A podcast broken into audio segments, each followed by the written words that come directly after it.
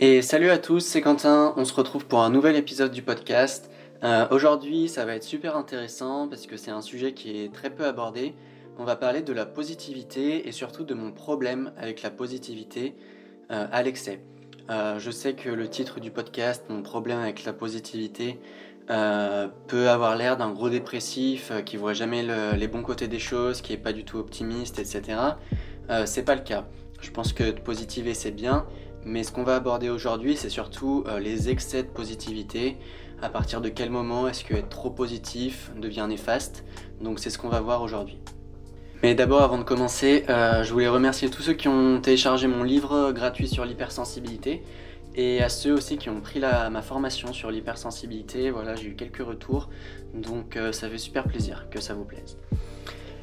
Enfin bref, allez, on attaque avec la positivité. Donc Personnellement, je pense que c'est très bien d'être positif. Euh, ça peut révéler un certain optimisme, d'arriver à se relever pour avancer, avoir le bon côté des choses, etc. Euh, par exemple, pour moi, une positivité utile, c'est par exemple si aujourd'hui on sait qu'il va pleuvoir toute la journée, que c'est dimanche, au lieu de déprimer, de dire que ça va être une journée pourrie, là on peut positiver, se dire que c'est hors de son contrôle et que ok il pleut, ok je vais pas pouvoir aller dehors, mais je vais pouvoir faire plein de trucs à l'intérieur que j'ai pas l'occasion de faire euh, habituellement. Donc ça pour moi c'est une, forme de positivité qui est utile, c'est d'essayer de, voir le verre quand même à moitié plein euh, quand c'est utile de le faire. Quand c'est utile de le faire, j'entends par là que ça sert à rien de se lamenter sur son sort, de, voir le mauvais côté des choses quand ça n'apporte absolument rien. Par exemple, euh, le mauvais temps. En revanche, il y a des fois où voir le mauvais côté des choses, euh, ça peut apporter des bienfaits. Et le problème avec les personnes qui positivent tout le temps à l'extrême, c'est qu'elles en oublient que la médaille a toujours deux revers, elles en oublient qu'il y a toujours un aspect positif et un aspect négatif à retirer des choses, et parfois ça peut les faire vivre complètement dans le déni. Euh, on verra aussi que ça peut les rendre très inintéressantes avec les autres parce qu'elles sont prévisibles, mais ça j'en parlerai après. Et donc voilà, pour expliquer qu'il y a toujours deux revers à la médaille, j'ai un très bon exemple euh, qui explique que oui, positiver c'est bien pour se relever, pour être résilient, pour être optimiste, mais que aussi c'est important euh, de ne pas toujours voir le bon côté des choses parce que souvent il y a des choses négatives à voir à intégrer. Donc par exemple, euh, pour moi la positivité à l'extrême, ce serait que si un de vos amis vient de se faire licencier, c'est de le persuader que c'est une bonne chose, que c'est une opportunité pour évoluer, que l'essentiel euh, dans la recherche d'embauche c'est d'avoir une attitude positive, que s'il a été licencié, c'est le destin, c'est parce qu'il n'était pas fait pour cette boîte, etc. Donc je pense qu'en soi, c'est des bons commentaires, ça, ça aide à se relever, ça nous permet de comprendre que oui, on va, que c'est pas grave d'avoir été licencié, on va retrouver un nouveau travail, etc. Mais il faut pas que se concentrer là-dessus. Euh, il faut aussi se poser les questions de façon très euh, cartésienne, rationnelle. Ok, pourquoi est-ce que j'ai été licencié?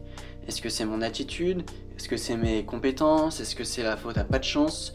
Euh, ça peut être les, raisons économiques, hein, avec le Covid, etc. Mais il faut vraiment se poser ces questions euh, assez froidement pour quand même identifier s'il y a un problème et le régler pour ne pas se refaire licencier pour la même raison à l'avenir. Donc typiquement, si pendant ce, job-là, euh, t'arrivais tout le temps en retard à 8h30 au lieu de 8h et que tu t'es fait licencier et que ton pote qui est hyper positif vient te dire que c'est pas de ta faute, c'est la vie, c'est le destin, c'était pas un match pour toi cette entreprise, bah ça peut quand même t'amener un petit peu dans le déni, à te croire un petit peu euh, supérieur, alors que pour le coup il y a quelque chose d'assez euh, obvious à, régler de ton côté.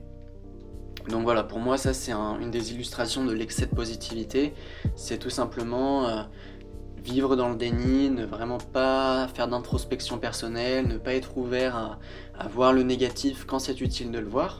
Hein, je reprends l'exemple de la pluie un dimanche, on s'en fout qu'il pleuve un dimanche, voilà, on va pas déprimer pour ça. Mais si je suis euh, licencié, là il faut quand même que je me pose des questions au lieu de, positiver à outrance. Donc également, c'est là qu'on va voir pourquoi euh, beaucoup d'hypersensibles ont recours à la, à la positivité, souvent à l'extrême parce que euh, avec soi-même, ça peut aussi être un mécanisme de défense. Hein. Ça peut aussi être une façon d'éviter la réalité. comme on le dit dans, beaucoup d'épisodes du podcast, voilà, les hypersensibles ressentent très intensément, positivement comme négativement, et parfois les émotions négatives peuvent être un peu intenses à gérer, voire trop intenses, au point qu'on n'a plus envie de les ressentir. Donc pour pas les ressentir, il y a plusieurs mécanismes de défense, comme on l'a mentionné. Par exemple, dans le dernier épisode, j'ai parlé de l'hypersensible sans émotion, c'est celui qui ne ressent plus aucune émotion. Et aujourd'hui, on va parler de celui qui hyper positif tout. Donc c'est-à-dire l'hypersensible qui, euh, par mécanisme de défense, va euh, positiver. Celui-là, il est euh, malin dans le sens où par rapport à l'hypersensible sans émotion, il a compris que les émotions positives, elles étaient intenses et agréables, donc il va essayer de vivre que des émotions positives en, pour le coup, évitant les émotions négatives. Donc euh, malheureusement, c'est bien sur le court terme, mais mauvais sur le long terme, parce que euh, on n'est plus en contact de ces émotions négatives, euh, que ce soit la tristesse, la colère, etc. Et au final, on va vivre dans une réalité altérée, sur un petit nuage, on va plus être au contact de soi, on va pas savoir pourquoi on est de bonne humeur parce qu'on se force à l'être, mais d'un côté on sent qu'on n'est pas vraiment de bonne humeur, donc ça va vraiment brouiller les pistes et, euh, sur le long terme c'est un petit peu mauvais je pense.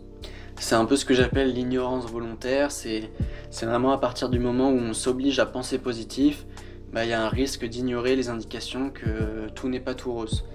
Donc euh, par exemple, si vous habitez avec vos parents ou avec des colocs ou avec euh, votre copain ou votre copine et que vous êtes toujours ultra positif, mais que la personne avec qui vous habitez fait quand même des trucs qui sont très chiants, bah, au lieu de vous l'avouer que c'est chiant et que ça vous énerve et que ça pèse sur votre quotidien, bah, vous allez toujours être dans euh, l'extrême positivité, euh, vous dire ah non mais cette personne est comme ça, voilà, elle y peut rien, c'est à moi de m'adapter, etc. Donc attention à ça. Euh, c'est bien de positiver, mais il faut aussi être en contact euh, avec soi, avec ses émotions positives, mais aussi ses émotions négatives. Et pour finir ce podcast, j'aimerais aborder un point très important qui est euh, la relation avec les autres quand on pratique la pensée positive à l'extrême, la positivité à l'extrême. personnellement, j'ai été comme ça pendant un certain moment. je connais actuellement des gens qui sont comme ça. Et dans les relations avec les autres, honnêtement, c'est très problématique. Euh, premièrement parce que nous, en tant qu'hypersensibles, mais j'imagine que, les autres aussi, ce qu'on recherche dans une relation, c'est l'authenticité. On veut être proche des gens, on veut avoir un contact qui est vrai, euh, vraiment se sentir dans une relation profonde. Euh, le problème, c'est que quand on est hyper positif, bah, ça perd toute authenticité parce que on se ment à soi-même, on a des émotions négatives qu'on ignore, donc forcément la relation n'est plus authentique parce que euh, la réalité est altérée. Euh, et avec les autres, euh, c'est très très pénible d'être face à une personne qui est hyper positive. Premièrement parce que c'est vraiment pas intéressant, quoi. La personne est tellement prévisible, tout sonne faux, donc avant même d'avoir l'interaction avec, cette personne, on sait d'avance ce qu'elle va nous dire. Euh, si c'est lundi matin et qu'on demande à la personne hyper positive comment était ton week-end, tu sais déjà que la réponse ça va être Ah, c'était génial, j'ai passé des super bons moments, j'ai adoré, c'était trop bien. Et, euh, c'est toujours des réponses comme ça, quoi, positives à l'excès, euh, tout, est, tout est bien, tout le monde est gentil, etc. Et donc, on a moins envie de s'intéresser à ces personnes-là parce que, évidemment, elles sont très prévisibles, elles sont pas intéressantes et puis elles sont pas authentiques parce que personne n'est dupe. On sait qu'une vie euh, positive, euh, sans aucun, sans aucun événement négatif, euh, ça n'existe pas. Donc on va se dire, ok, cette personne décide de pas me parler de sa, des éléments négatifs de sa vie. Donc est-ce qu'elle me fait pas confiance Est-ce que voilà. Donc au final, avec les personnes trop positives, on a moins envie de s'investir parce que voilà, les relations sont prévisibles et, et que les personnes sont moins intéressantes. Donc vous pouvez faire le test aussi dans votre entourage si vous connaissez des personnes comme ça, peut-être que vous allez réaliser que vous êtes aussi comme ça.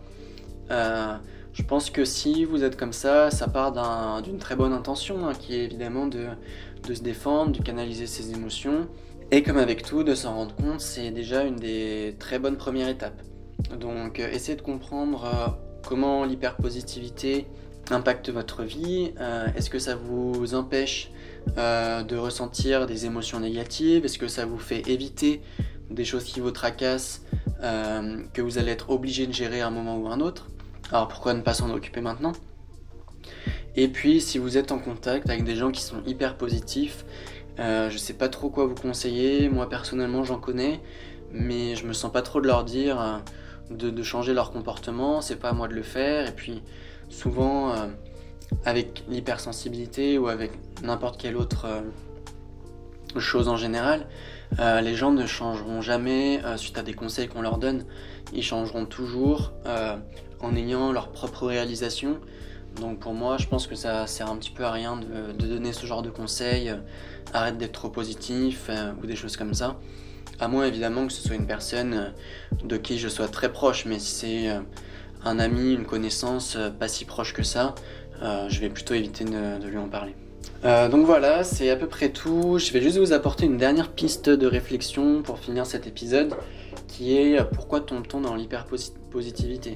Donc comme je l'ai dit, c'est un mécanisme de défense, mais si on creuse un petit peu plus loin, on peut se poser la question pourquoi est-ce qu'on n'a pas envie euh, d'aborder le négatif?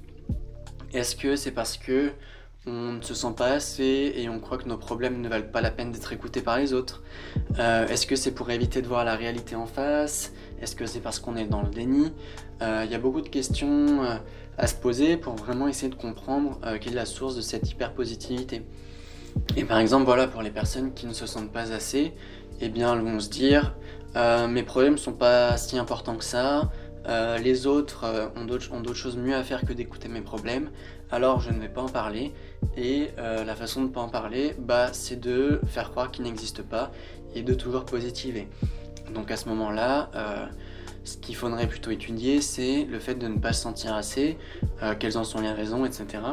Et à force de ce cheminement, on peut vraiment arriver à la source de blocage et de progrès. Donc voilà, j'espère vous avoir donné quelques pistes euh, par rapport à la positivité. Euh, j'espère avoir été clair sur mon problème avec euh, la positivité à l'excès. j'espère que ça vous a été utile. merci à tous pour votre soutien et on se retrouve très vite pour un prochain épisode du podcast. prenez soin de vous pendant le confinement et à la prochaine.